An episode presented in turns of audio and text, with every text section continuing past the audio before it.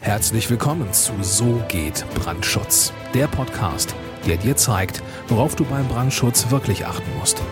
Denn es reicht, dass du Feuer und Flamme für dein Projekt bist. Und hier ist der Mann, der dich vor teuren Schäden bewahren kann, Joachim Müller. Ist der Brandschutz jetzt als Angstmacher für verschiedene Projekte nur vorgeschoben oder ist der Brandschutz wirklich zwingende Voraussetzung für eine koordinierte Planung und eine koordinierte Bauausführung? Um dieses Thema soll sich jetzt in dieser Podcast-Episode handeln. Also ist der Brandschutz ein Angstmacher? Ja, zum Teil wird der Brandschutz tatsächlich als Angstmacher vorgeschoben, um irgendwelche Sanierungen anzustoßen oder um irgendwelche Bestandsgebäude abzureißen.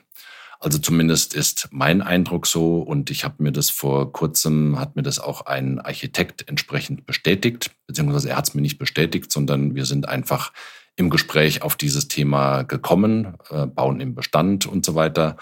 Und da hat sich dieser Architekt eben bei mir darüber beschwert, ähm, dass er das eben extrem abstoßend findet, dass der Brandschutz immer wieder als Argument herangeführt wird, um irgendwelche bestehenden Gebäude abzureißen. Er hat dann auch völlig berechtigterweise dann auch ein Beispiel angeführt.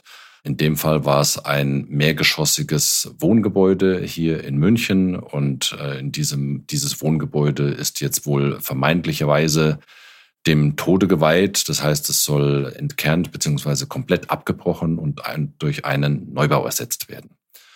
Der Architekt hat auch noch ein anderes Bauvorhaben erwähnt, wo genau äh, aus den gleichen Gründen der Bestand abgerissen wurde.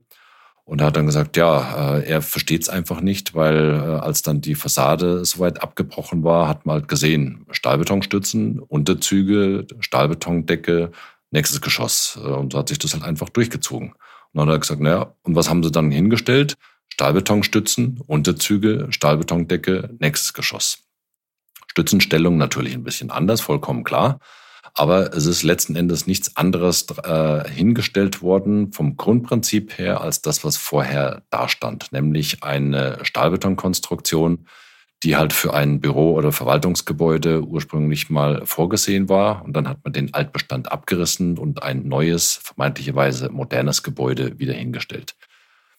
Ich kenne jetzt natürlich die Details nicht, die wirklich zu dem Abriss von dem Bestandsgebäude geführt haben. Das will ich mir gar nicht anmaßen.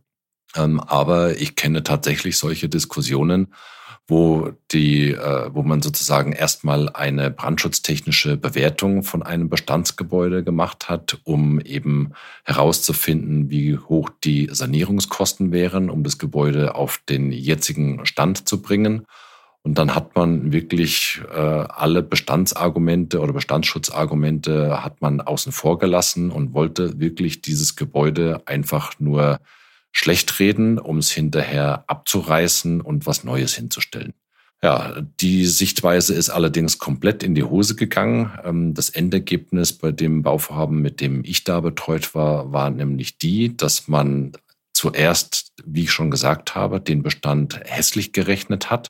Und dann waren dann hinterher aber die Kosten dermaßen hoch, äh, weil man natürlich auch die Abbruchkosten mit einberechnen muss in die Kalkulation. Und äh, dann hat man eben festgestellt, okay, äh, den Bestand abbrechen ist schon mal unheimlich teuer und dann einen Neubau mit genau der gleichen Kubatur und genau der gleichen Nutzung wieder hinstellen, ist auch teuer. Ja, und das Ende vom Lied war ähm, eben, wie gesagt, äh, die Kalkulation ist komplett nach hinten losgegangen und man hat jetzt äh, krampfhaft versucht, den Bestand mit ein paar, mit deutlich weniger Budget so zu ertüchtigen, dass man trotzdem die nächsten Jahre damit leben kann.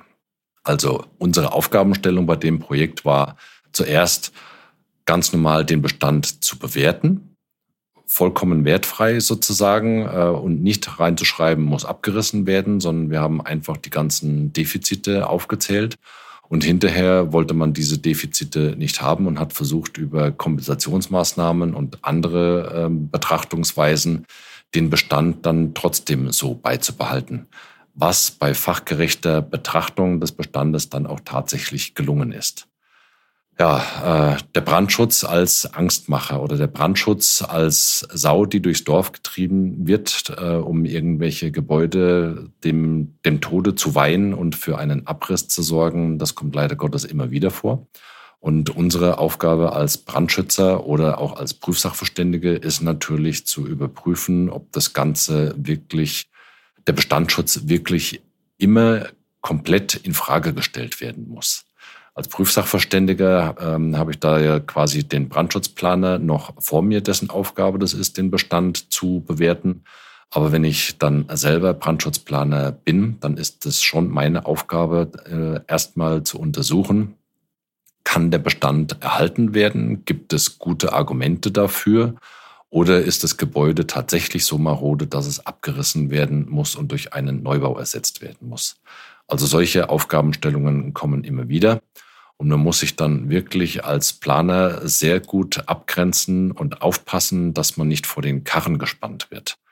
Also man muss genau abwägen, was man in solche Dokumente dann reinschreibt und man muss immer eine vollkommen sachliche Bewertung des Gebäudes durchführen und sich nicht davon leiten lassen, dass irgendjemand sagt, wir wollen das Ding sowieso abreißen und brauchen jetzt eigentlich nur noch ein Argument äh, und dann nehmen wir einfach den Brandschutz daher, weil Brandschutz funktioniert ja immer.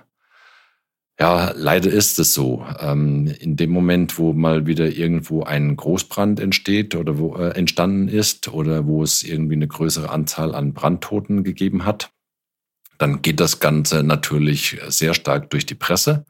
Und äh, dann werden irgendwelche Sachen aufgebauscht und falsch dargestellt und der Brandschutz wird dramatisiert und es wird sofort nach irgendwelchen schärferen Gesetzen gerufen.